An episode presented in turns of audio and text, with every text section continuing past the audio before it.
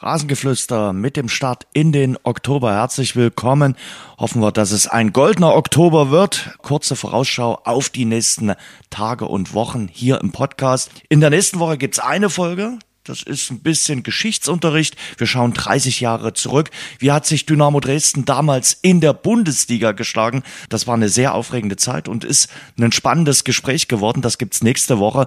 Ja, und dann in der Pipeline natürlich auch mal wieder ein Gespräch mit Pascal Testroth. Ich hatte es versprochen. Wir versuchen Paco immer mal wieder hier in den Podcast zu bekommen und das soll uns im Oktober definitiv gelingen. Jetzt wünsche ich euch erstmal viel Spaß mit der Vorschau auf den siebten Spieltag in der Fußball-Bundesliga. Unser Interview. Ich freue mich von den Kollegen von Sky. Kai Dittmann ist in der Leitung. Kai, guten Tag. Guten Tag nach Sachsen. Kai, äh, lass uns zunächst über dein Spiel äh, sprechen. Du betreust die Begegnung Dortmund gegen Augsburg. Ja, wie groß ist die Abhängigkeit des BVB von seinem norwegischen Stürmer von Erling Haaland? Riesig, aber das kann jetzt ja auch niemanden überraschen. Also ich meine, wenn jemand schon so gut ist und über allen steht, dann muss er ja ein Unterschied sein, ist ja vollkommen klar. Ja? Und du verlierst unglaublich an Wucht und an Tempo und an Torgefahr und an Typ so einer nicht mit dabei ist. Es ist ganz schwierig zu kompensieren. Sie versuchen es eins zu eins. Da frage ich mich immer, ob das der richtige Weg ist, aber vielleicht ist es der einzige. Also von daher nochmal, ist der, der Robert Lewandowski äh, der beste Stürmer der Liga, vielleicht auch in Europa. Und wenn der nicht mit dabei ist und ich sagen könnte, das ist doch kein Problem, dann würde irgendwas nicht stimmen. Hm. Jetzt ist fraglich, ob äh, Haaland spielen kann. Sieht nicht so gut äh, aus. Manch einer sagt, na, können Sie sich schon mal gucken, wie das Ganze im nächsten Jahr dann aussehen wird oder in der nächsten Saison. Ja, haben Sie, haben Sie wahrscheinlich nicht so unrecht. Also, dass äh, der nicht zu halten ist, ähm, er kann bestimmen, wann der Moment sein wird, in dem er geht, das ist ja vollkommen klar. Und du willst irgendwann Titel gewinnen, der hat möglicherweise irgendeinen Traum, man weiß das nie so genau, äh, ob das jetzt auch immer England oder Spanien oder was auch immer ist. Und dann musst du dir den erfüllen. Äh, dann, da ist Borussia Dortmund im Moment nicht in der Lage, solche Spieler zu halten. Sie haben es bisher mit denen, die weggegangen sind, immer gut geschafft, das zu kompensieren. Aber das ist doch klar. Nur auf der anderen Seite, solange der so weitermacht wie bisher, jetzt mal abgesehen von der Verletzung, solange der Vollgas gibt, ist alles echt absolut in Ordnung und jeder weiß, der ist, wie gesagt, in Dortmund nicht äh, auf ewig zu halten. Hm. Jetzt müssen Sie es, wenn äh, er ausfallen sollte, erneut äh, kompensieren. Äh, Mukoko, der Youngster, der merkt jetzt auch, dass die Bundesliga dann doch noch was anderes ist, aber man muss bei ihm auch feststellen, der ist 16. Ja, wird Ende November wird er 17. Also von daher mal in aller Ruhe. Und ähm, klar hast du, wenn du, wenn du äh, anfängst mit dem ganzen Schwung, mit der ganzen Euphorie, äh, vielleicht sogar noch ein paar Körner mehr, als wenn du regelmäßig, der ist jetzt ein, etwas über ein halbes Jahr äh, regelmäßig im Trainingsbetrieb mit dabei. Das ist natürlich schwer, von dem darfst du einfach keine Wunderdinge, beziehungsweise er hat ja schon Wunderdinge gemacht, aber eben, ja. dass es wirklich jedes Wochenende so ist, darf man tatsächlich nicht erwarten. Der hat eine super Qualität, sie gehen, wie ich finde, vernünftig mit ihm um, aber ich, ich könnte mir schon vorstellen, dass er gegen Augsburg eine Option sein könnte. Mhm. Tabelle, äh, vier Punkte sind Rückstand nach der Niederlage des BVB in Gladbach. Größere Ausrutscher, speziell gegen Augsburg, darfst du dir dann natürlich nicht erlauben, wenn du irgendwie in der Verfolgung bleiben willst des großen FC Bayern. Ja, da, also das haben die Bayern natürlich ganz geschickt gemacht vor der Saison mit ähm, ihren komischen Testspielergebnissen äh, die Konkurrenz komplett in Sicherheit zu wiegen. Und kaum geht die mal wieder los, lassen sie sich gerade mal so einen Punkt abtrotzen im ersten Spiel bei Borussia Mönchengladbach. Du darfst dir da tatsächlich gar nichts erlauben. Und das ist natürlich auch die Sache, Marco Rose und auch die Dortmunder Verantwortlichen reden über äh, Titelgewinnen, egal ob jetzt Liga oder Pokal oder irgendwo was anderes die, die Hauptarbeit ist erstmal diese Achterbahnfahrten irgendwie einzudenken. Mhm. Also lustig das doch ist, aber als Fußballer willst du das natürlich nicht haben. Ähm, jedenfalls nicht auf dem Fußballplatz. Und genau darum geht's jetzt, ja? dass du die Schwankungen rauskriegst, dass du eben nicht in Freiburg verlierst, dass du nicht so ein merkwürdiges Spiel in, in Gladbach hinlegst und das auch verlierst und Punkt und Punkt und Punkt wegtust. Also die können spektakulär vorne und hinten. Da ist man, glaube ich, dann gut beraten, jetzt nicht an, die, an den Unterhaltungswert der Zuschauer zu denken, sondern ans eigene Punktekonto. Da müssen sie zugucken, dass das unspektakulärer, aber genauso erfolgreich bleibt. Das Punktekonto vom FC Augsburg ist noch überschaubar mit äh, fünf Punkten. Kann man da sagen, Moment, äh, die haben eben auch noch nicht gegen die Mitbewerber gespielt, die mit ihnen auf Augenhöhe sind. Also Bielefeld, Bochum, Fürth und Co. Kommt dazu, ähm, aber ich sag mal, mit, mit, zwei, mit zwei Toren fünf Punkte zu holen, äh, ist auch schon mal echte Leistung. Also das ist schon mal so ein Ding. Klar, die müssen jetzt irgendwie da ähm, schadlos rüberkommen über Borussia Dortmund. Die pfeifen halt so dieses Lied mit, wir sind der große Außenseiter und äh, machen wir schon, ja, haut hin, erinnern an so ein paar Überraschungsgeschichten, einen Sieg und ein paar Unentschieden. Auch alles okay, aber klar ist eben auch die Gegner, und das sind ja dann auch äh, so mit die nächsten, die kommen mit Bielefeld und, und Bochum dazwischen Mainz das sind genau die Mannschaften, wo sie punkten müssen. Auf der anderen Seite haben die da natürlich auch die Erfahrung und die Ruhe. Man hat es im vergangenen Jahr gesehen, dann warten die halt bis zwei Tage vor Saisonende oder drei und machen es dann eben zu. Die verlieren dann nicht die Nerven. Die Sache ist, irgendwann willst du natürlich als FC Augsburg, zumal wenn du mal, schon mal Europa League gespielt hast, willst auch mal Ruhe haben im, im, keine Ahnung, Februar, März oder sowas und nicht schon im August wissen, ach du, das, das geht wieder bis, bis die drei vor den Spieltagen steht. Dann lass uns noch ein bisschen auf die anderen äh, Spiele schauen, zum Beispiel auf die Partie Wolfsburg gegen Borussia Mönchengladbach. Ich wusste gar nicht von dieser tiefschwarzen Serie, die die Borussia in Wolfsburg hat. Die konnten seit 17 Jahren nicht dort äh, gewinnen. Also äh, Adi Hütter startet jetzt den nächsten Anlauf. Ja, hat ja den Rückenwind aus einem äh, Sieg gegen Borussia Dortmund mit dabei. Also das kann dann schon echt helfen. Aber das gibt echt so, so Serien. Was ich daran so lustig finde, ist, das ist ja schon spektakulär. Ja, 17 Jahre in Folge, aber keiner hat das so richtig auf Schirm. Die ganze Nummer hat möglicherweise eben auch mit der Strahlkraft und der Wucht des VfL Wolfsburg zu tun. Aber das ist natürlich echt schon eine Nummer wenn, wenn du, ja, ich sag mal, wenn du ein kerniger Typ bist, dann, dann gehst du da rein und sagst, hey, ich bin jetzt hier, um genau diese Serie zu beenden. Aber die haben, sowohl die Gladbach als auch die Wolfsburger haben echt ganz andere Themen. Also Borussia muss sowieso, ja, du musst da unten raus, Saison ohne internationalen Wettbewerb und dann spielst du im Moment so, als ob du das nächstes Jahr nochmal haben willst. Das ist ein bisschen schwer nachvollziehbar. Wobei Wolfsburg, klar, äh, mit dem Messer zwischen den Zähnen nach der Entscheidung in der Champions League, darüber will ich gleich noch mit dir reden, aber Saisonstart natürlich à la Bonheur. Ja, äh, sie, sie sind sehr ruhig geblieben äh, mit, mit dem Rekord-Saisonstart und vier Siegen, aber sie wussten schon ganz genau, da waren erstmal so ein paar äh, dünne Dinger mit dabei und das zweite ist, irgendwann wird zutage treten, dass wir ähm, komplett am Limit gespielt haben. Und genau da sind sie jetzt. Und jetzt geht es darum, wie kannst du das kanalisieren, die ganze Geschichte, ohne dass du äh, die gute Laune verlierst, aber auch eben ohne, dass du glaubst, haha, läuft schon die ganze Nummer. Also ähm, da, da haben die, die vergangenen Spiele haben da schon wehgetan und da hatten sie hier und da auch schon mal Glück, dass sie eine, eine Schiedsrichterentscheidung nehmen konnten, wo sie sagen, jawohl, ja, das ist das Ding, weswegen wir. Aber die wissen eben auch, jetzt kommen die Wochen, wo dann entschieden wird, welches Gesicht ist eigentlich der VfL Wolfsburg im Moment. Das des Saisonstarts, abgesehen von dem Wechselfehler im Pokal, aber von den Ergebnissen in der Bundesliga. Oder rutscht man da nicht so ein bisschen irgendwo rein und müht sich sowohl durch die Liga als auch durch die Champions League? Mhm. Stichwort äh, Schiedsrichterentscheidung. In der Champions League gab es eine Schiedsrichterentscheidung, über die viel diskutiert wurde, die nicht zugunsten des VfL Wolfsburg getroffen wurde. Didier Hamann, der Sky-Experte, hat äh, anschließend gesagt, ich habe viel Unsinn gesehen, was den Videobeweis angeht, aber der Elfmeter für den FC Sevilla in Wolfsburg war mit das lächerlichste, was ich erlebt habe. Siehst du das ähnlich? Total. Also äh, ich habe gedacht, cool, der geht jetzt raus. Ich war in einer, äh, in einer Konferenz und habe das geschaut hm. und äh, habe gesagt, wunderbar. Ja, dann jetzt wird es, äh, ich weiß gar nicht mehr, Abschuss oder auf Eckball geben, keine Ahnung. Und dann zeigt er auf den Punkt. Das sind so Geschichten. Äh, es passiert. Ja, ähm, es, es wundert mich, weil einfach so dermaßen viele Leute daran beteiligt sind, dass doch zumindest einer hätte auf die Idee kommen müssen. Mhm. Pass mal auf, ähm, der schießt ja nur ein Ballwerk und äh, der andere tritt ihm dann gegen Schienbein. Aber dass die so, so kollektiv versagen, das tut schon unfassbar weh. Beim, beim äh, 4-1 für Wolfsburg, also dem, dem Ehrentor für Sevilla, hätte ich nichts gesagt. Aber so, wo du drei Punkte aus der Hand gibst, mhm. äh, finde ich das schon völlig irre. Wie solche Stilblüten wird es immer geben.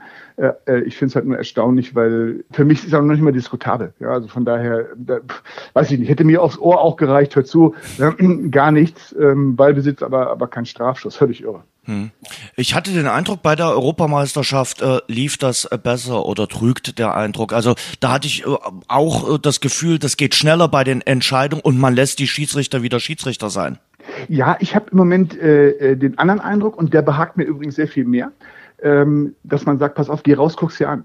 Ja, also dass man nicht sagt, ach ja, und äh, ist jetzt nicht so äh, im, im, juristischen Sinne eine krasse Fehlentscheidung, gibt ja gar keinen juristischen Sinn, wo eine krasse mhm. Fehlentscheidung definiert wird, oder eben auch andersrum, ja, dass man sagt, hör zu, du musst da unbedingt, das finde ich ja viel besser. Klar, unterbricht es die ganze Nummer nur. Versetzen Sie sich mal in die Lage der, der Schiedsrichter. Ja, jeder hat mittlerweile äh, ein Handy mit dabei und guckt diese Sachen eben auch auf der Trainerbank sitzen die und gucken dieses Spiel. Zu Hause sitzen die Zuschauer und gucken dieses Spiel Spiel und sehen die Zeitlupe und wissen, was da los ist. Und der einzige Mann, der das nicht weiß, oder die einzigen vier, das sind die Unparteiischen im hm. Stadion. denke ich mir mal, irre. Alle anderen haben es gesehen, aber die nicht. Warum sagt jetzt nicht irgendwer zu dem, pass auf, dann, dann geh zur Tribüne und dann sagst du dem Zuschauer, lass mich mal eben auf dein Smartphone gucken oder so, weil das ist doch verrückt. Da sind vier Leute, die es entscheiden müssen. Die gehen nicht raus und gucken und alle anderen haben acht Zeitlupen gesehen und wissen genau, was da los war. Von daher, klar, wie gesagt, unterbricht, aber raus, angucken und dann kann man es immer noch zu so einer bulgarischen Fehlentscheidung kommen lassen, aber man kann es eben auch, und das finde ich ist in der Liga ganz gut gelungen, äh, am Ende regeltechnisch richtig entscheiden. Ein Wort von dir zu Hertha BSC äh, nach den Siegen Gegen Bochum und Fürth dachte man, na ja, sie berappeln sich so ein bisschen in der Hauptstadt, aber sie haben eben auch schon zwei herbe Klatschen bekommen gegen die Bayern und jetzt zuletzt gegen RB Leipzig. Der Job von Paul Dardai scheint nicht der sicherste zu sein. Nein, aber ähm, auch da fehlt mir wieder ähm, komplett das, das Grundkonzept bei der ganzen Geschichte. Wir hätten immer so gedacht, äh, ich kann es jetzt selber nicht, aber ähm, äh, wenn man ein Haus baut, fängt man im Keller an und gräbt ein Fundament und gießt das aus oder irgendwie sowas. Und bei Hertha sind sie halt dabei, da steht so einer mit einer Schaufel und nebenan steht die Dachdecker, äh, die fragen, wo sie die vergoldeten Ziegel hinlegen sollen und inklusive Herrn Windhorst. Und das kann nicht funktionieren. Ja? Also das wird nicht halten, solange da nicht steht. Und genau so ist das. Ja? Da der weiß genau, was da los ist, dass du am, dabei bist, ein Fundament zu gießen. Ja, man muss, die haben gegen zwei Aufsteiger gewonnen, gegen, gegen Bochum mit einer hundertprozentigen äh, Effizienz, drei Schüsse, drei Tore. Ja, und äh, dann gegen Fürth, also von daher, das sollte man tatsächlich auch schon. Aber ich habe das Spiel in Leipzig selber gesehen, dann sich da eben so zu präsentieren, das ist wirklich unfassbar. Und da immer darüber nachzudenken, wie man holt und, und jeder Superstar, der äh, dessen Vertrag im nächsten Jahr ausläuft, äh, wird gehandelt unter Ribery noch und so. Super, ja. Bring die großen Namen, es ist die Hauptstadt, musst du machen. Das Ding ist halt nur, lass ein paar Leute da, die wenigstens doch mal so diese, diese Nottugenden des Fußballs an den Tag legen, weil sonst spielst du mit den ganzen großen Riberys und wie sie alle heißen nächstes Jahr in der zweiten Liga. Danke für die Nachhilfe in Sachen Hausbau. Äh, wie weit äh, ist das Haus äh, unter Jesse March bei RB Leipzig fortgeschritten? Da gibt es auch immer wieder Ausreißer nach unten, Stichwort jetzt Champions League. Ja, also was ich nicht erwartet hätte, ist, da kommt ein Trainer mit einer klaren RB-Ausbildung und damit eben auch einer klaren DNA und einer klaren Philosophie. So, dann gucke ich mir das an und denke, die, die sehe ich gar nicht, ja, weil da gibt's die Ausschläge nach da und die Ausschläge nach da. Dann brillieren sie äh, gegen Stuttgart im Heimspiel, rennen die alle über den Haufen, dann spielen die ganzen ganz komischen Fußball gegen die Bayern und, und in Wolfsburg schon ja ganz äh, Grundordnung. Das ist das, was ich nicht verstehe und da bin ich eben tatsächlich mal sehr gespannt. Das kann jetzt nicht nur mit den mit den Abgängen zu tun haben, gerade in der Verteidigung Upamecano, äh, Konate, Sabitzer. Das kann es nicht sein, sondern diese Philosophie ist irgendwie momentan nicht wirklich klar zu erkennen. Und ähm, Marsch sagt das selber, dass ihn die Schwankungen wundern. Ja, das war wirklich bisher nichts, was man direkt und sofort mit RB in, in Verbindung gebracht hätte, große Schwankungen. Äh, da bin ich tatsächlich mal sehr gespannt, ob die sich noch irgendwann mal finden und wissen, was sie eigentlich vorhaben. Ja, ist das jetzt wirklich das Nagelmannsche, äh, ich habe den Ball-Spiel äh, oder ist es eben wieder dieses alte Rangnick-Pressing, die ganze Geschichte? Der Mittelweg, den sie momentan so versuchen, an dem aber auch nicht alle beteiligt sind, der scheint es nicht zu sein. Wir hatten kurz schon über die Bayern gesprochen. Die Bayern spielen am Sonntag gegen Eintracht Frankfurt. Frankfurt jetzt mit dem ersten Saisonsieg, den haben sie in der Europa League eingefahren. Gegen die Bayern haben sie zuletzt immer mal für ein Ausrufezeichen gesetzt, äh, auch im äh, Frühjahr. Äh, was traust du der Mannschaft von Oliver Glasner, die sich natürlich in der Bundesliga noch finden muss, in München zu? Ich, ich bin gespannt, weil genau das ist das, was mir im Vergleich auch zu seinem Vorgänger Adi Hütter fehlt. Das ist ein bisschen diese Mentalität, mhm. die die vorher hatten. Und wenn du mit, mit der Gesinnung nach München fährst, dann wird es per se immer schwierig. Zumal du offensichtlich ja bei den Bayern nicht auf die von der Konkurrenz sehr lieb gewonnenen Arroganzanfälle setzen kannst, dass die mal irgendwie einen Gegner leicht nehmen und mit acht Mann nur äh, antreten. Das scheint nicht der Fall zu sein im Moment. Deswegen ist das eine große Aufgabe. Aber auch da hat Nagelsmann nach dem Champions League-Spiel ja auch äh, gleich gesagt, auf die Frage, wer denn der gefährlichste Gegner ist, gesagt, immer, immer der nächste. Und da hat er ja vollkommen recht. Ja, aber die scheinen eben echt gut drauf zu sein. Das klingt immer so niedlich. Man sagt, dann ist Länderspielpause. Nee, eben genau das ist nicht, weil Länderspiele sind und die Deutschen und, und alle anderen Nationalspieler wieder zu ihren Nationalmannschaften müssen die kriegen halt in München alle keine Pause. Das ist so eine Geschichte, wo ich mir mal angucke, wie lang kann das echt gut gehen? Ja, und äh, ist ja auch, kommt ja nicht von ungefähr, dass die schon nach dem dritten Spieltag sagen, wir laufen zu viel. Es gibt ganz wenige Trainer, die bei ihrer Mannschaft sagen, wir laufen zu viel. Aber die müssen eben echt schon gucken, dass sie sich die Kräfte einteilen. Die Gesinnung ist super. Eintracht Frankfurt ist ein Gegner, der momentan eben, ihr habt es gesagt, mit einem Sieg aus der Europa League äh, um die Ecke kommt, aber nicht viel mehr an positiven Sachen. Das ist eine große Aufgabe. Aber ja, vielleicht kommen die zurück zu dieser, äh, zu diesen alten Tugenden, alten Werten, die die sie mal hatten und äh, dann so mit der Desperado-Mentalität rauf, dann kann das eine ganz interessante Partie werden. Hm, du sprichst es an, also man muss das Ganze natürlich auch irgendwie versuchen zu managen bei den Bayern. Äh, A, das Ganze mit den äh, Laufwerten, aber natürlich auch, das hat Bayern jetzt nicht exklusiv, dass äh, die Verletzungen nicht überhand nehmen. Äh, guckt man sich die anderen Mannschaften an, die eben Nationalspieler in ihren Reihen haben, die haben auch viele Verletzungssorgen. Wir haben vorhin auch Borussia Dortmund erwähnt. Das muss man überhaupt als Top-Team natürlich ganz speziell managen. Ja, zumal eben äh, in Zeiten von Corona ausbleibenden Zuschauer und sonstigen Einnahmen und der Transfermarkt nicht so üppig, dass man seine Mannschaft in ja. jeder Position dreifach besetzen kann. Da geht's schon mal los. Ja, und bei Bayern hast du eben drei super muskulär, super empfindliche Sprinter. Ja, dann kommt äh, bei Koman plötzlich eine, eine, Herzgeschichte mit dazu. Also bei Oberschenkel hätte man gesagt, okay, ja klar, verstehe ich, Herz zuckt natürlich erstmal sofort zusammen, äh, nicht nur bei Leistungssportlern, auch bei normalen Menschen. Und äh, Gnabry und Sané, also das ist so eine Geschichte, boah, das kann auch mal echt schnell in die andere Richtung kippen. Aber man muss es eben äh, so sehen, wie es ist. Ja, wenn es nicht geht, dass man äh, auf jeder Position zwei oder drei hat, muss man damit klarkommen. Ich glaube, dass Nagelsmann da auch das wirklich ganz klar hat, die Geschichte und irgendwann mal eine Aufstellung bringen wird, wo alle sagen, was ist denn da los? Ja, hat er irgendwas verbrochen, sondern das ist tatsächlich dann Belastungssteuerung, damit du ähm, irgendwie in diesen Winter durchkommst. So sind die Zeiten im Moment. Es entzerrt sich ja glücklicherweise wieder ein bisschen. Du hast nicht mehr diesen super geballten Spielplan. Und äh, in Sachen Großveranstaltungen gibt's ja auch eine kleine Pause mehr im Vergleich zu den äh, voran, vorangegangenen Zyklen.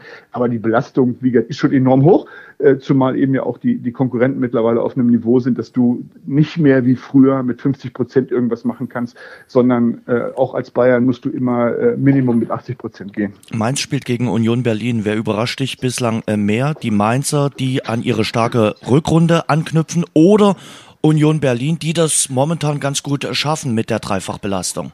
Nee, bei der Nummer überraschen mich die Leute, die überrascht sind von dieser Geschichte, weil äh, das war irgendwie abzusehen. Ja, ähm, Union ist wirklich richtig gut mit dabei, was den Kopf angeht. Ja, die sind so klar und wissen genau, äh, was sie tun. Und, äh, man, wenn man eben auch guckt, wie die die Mannschaft zusammengestellt haben, genau auf Dreifachbelastung finde ich enorm gut. Und Mainz ist genau dieselbe Geschichte. Bo Svensson ist so im Moment äh, der Master für Paul Dardai in, in Berlin, weil die, die wirklich die Grundtugenden einfach mit dabei haben und sukzessive sich weiterentwickeln. Das geht in Mainz ein bisschen besser besser als in Berlin.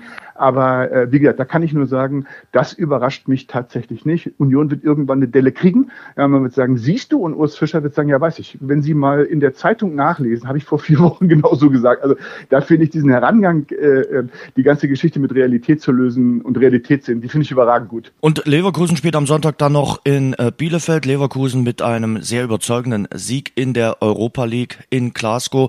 Und alle schauen natürlich auf Florian Wirtz, nicht nur in Europa, sondern eben auch in der Bundesliga schon toll, was der Junge leistet. 18, finde ich. Also ja. Äh, das ist immer so das Schöne, wenn ich dann äh, in meinem Alter, 55 äh, in Klammern, wenn ich dann immer so sage, wie, wie war ich eigentlich mit 18? Jetzt mal unabhängig davon, dass ich das fußballerische Niveau nicht hatte. Aber was war so im Kopf? Wie, wie reif war ich? Wie alt war ich? Was hatte ich da für Ziele? Was hatte ich für Träume? Wie bin ich mit, mit Dingen umgegangen? Jetzt sind wir bei, bei Druck, Erwartungshaltung, all diesen ganzen Geschichten. Und dann denke ich immer so, boah, du meine Herren, da, da wäre ich eingegangen wie eine Prime. Ja, und wenn ich mir die Jungs dann angucke, wie die auch Fußball spielen und natürlich, wenn die auf den Platz gehen, ähm, dann sagt er in Glasgow, ja, pass auf, ey, das ist der Wirt. Gehst dir mal schön auf die Socken, und das, das spielt ja alles super weg. Also da bin ich total begeistert, wie die das voneinander kriegen. Das hatten sie ja mit Harvards auch. Alles so auch ganz nett wirkende Jungs, wo du eben nicht das Gefühl hast, auf, die sind einfach nur auf kurzfristigen Erfolg und Schlagzeilen und, und Follower bei Social Media interessiert, sondern die spielen mal in erster Linie Fußball. Das finde ich super. Ich hatte zwischendurch ein bisschen die Sorge, dass diese Werte abhanden kommen. Aber wenn ich mir die angucke, dann sind sie eben echt noch da. Das sind ganz, ganz große Vorbilder. Wie gesagt, in so einem dermaßen jungen Alter, das ist einfach schon brutal, was die können. Und es ist ja auch nicht nur, weil da einfach keiner mehr ist, sondern die setzen sich auch noch gegen die Konkurrenz durch. Also das heißt, die sind nicht nur klar im Kopf, sondern die können auch richtig gut Fußball spielen. Die Kombination ist mir sehr sympathisch. Mhm. Bayer Leverkusen hat schon häufiger mal dort oben gestanden und äh, einen guten Saisonstart hingelegt. Äh, die große Aufgabe für Seoane wird es jetzt auch sein, Kontinuität reinzubekommen. Äh, Denn das war jetzt nicht äh, immer die ganz große Stärke unterm Bayerkreuz. Definitiv. Nur auf der anderen Seite, die, die segeln halt oft und gerne unterm Radar. Ja, das ist jetzt, weil du hast keinen Lautsprecher aller Daumen aller Kalmut da mehr sitzen, sondern die machen das wirklich tatsächlich in aller Ruhe. Du hast nicht den super Druck, dass du irgendwelche Titel gewinnen musst, weil das alles ganz gut abgepuffert ist. Aber ich bin mir relativ sicher, dass die alle super Lust haben, Champions League zu spielen. Man hast das Potenzial auf dem Platz, auch wenn es dann natürlich personell hier und da mal knirscht, weil die Lage äh, sehr, sehr angespannt ist. Aber die Gesinnung ist schon gut. Und bei Seoane siehst du eben auch, guck mal einer an, ja, der macht das auch so im Hintergrund, die ganze Nummer. Auch keiner, der jetzt einfach darauf bedacht ist, jeden Tag mit ein paar schmissigen Sprüchen in der Zeitung oder im Radio oder Fernsehen aufzutauchen, sondern der macht da seinen Job auch da gilt, da kommt man so ein wenig wieder zurück zu dem, was eigentlich den Fußball mal ausgemacht hat, nämlich dass Leute da ein paar sehr, sehr gute Ideen haben und viel können. Das finde ich schon echt erstaunlich. Und bei dem kommt noch mit dazu, ähnlich wie bei Nagelsmann in München, die sind ja noch nicht am Ende. Die haben gerade angefangen und gucken jetzt mal, wie sie das, was sie mal vorhaben, so richtig in die Spur bekommen. Und jetzt sind wir äh, beim Thema Hausbau klasse Fundament, erster Stock steht, zweite ist gerade mit dabei und du kannst schon mal die Dachdecker anrufen, weil ähm, irgendwann demnächst wird es dann soweit sein und ob die dann vergoldet sind oder Platin oder so, weiß ich nicht, aber auf jeden Fall kann man ein paar super Ziegel draufpacken. Schlussfrage an dich. Äh, für die Bundesliga-Kommentatoren ist jetzt erstmal Länderspielpause. Die deutsche Nationalmannschaft spielt in der WM-Qualifikation gegen Rumänien und Nordmazedonien. Schafft es Hansi Flick so ein bisschen dieses zarte Pflänzchen Aufschwung äh, zu gießen weiterhin? Es wirkt zumindest so. Ja, ähm, äh, Hansi Flick war sich, glaube ich, im Klaren darüber, dass du den, den Kredit, den äh, die Mannschaft jetzt zuletzt in den Jahren unter Löw verloren hat, dass du den nicht mit zwei Spielen zurückbekommst mhm. und der Fußballfan auch so, sag mal, ein paar Gegner einordnen kann. Das war jetzt ja nichts, wo du äh, gesagt hast, die ersten drei Spiele, ho, ho, ho, ja, gegen die haben wir aber schon 17 Jahre nicht mehr gewonnen. Und wenn wir gegen die 17 Jahre nicht mehr gewonnen haben, dann nur deshalb, weil wir 17 Jahre gegen die nicht gespielt haben.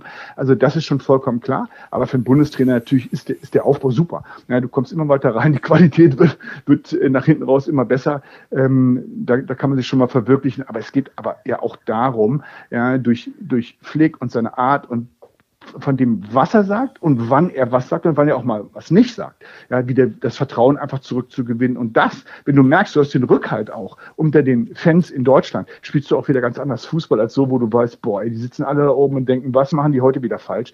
Das ist schon eine Nummer, die, die Hansi Flick sehr gut beherrscht. Kai, vielen Dank fürs Gespräch. Schönes Fußballwochenende. Immer wieder gerne, wünsche ich zurück.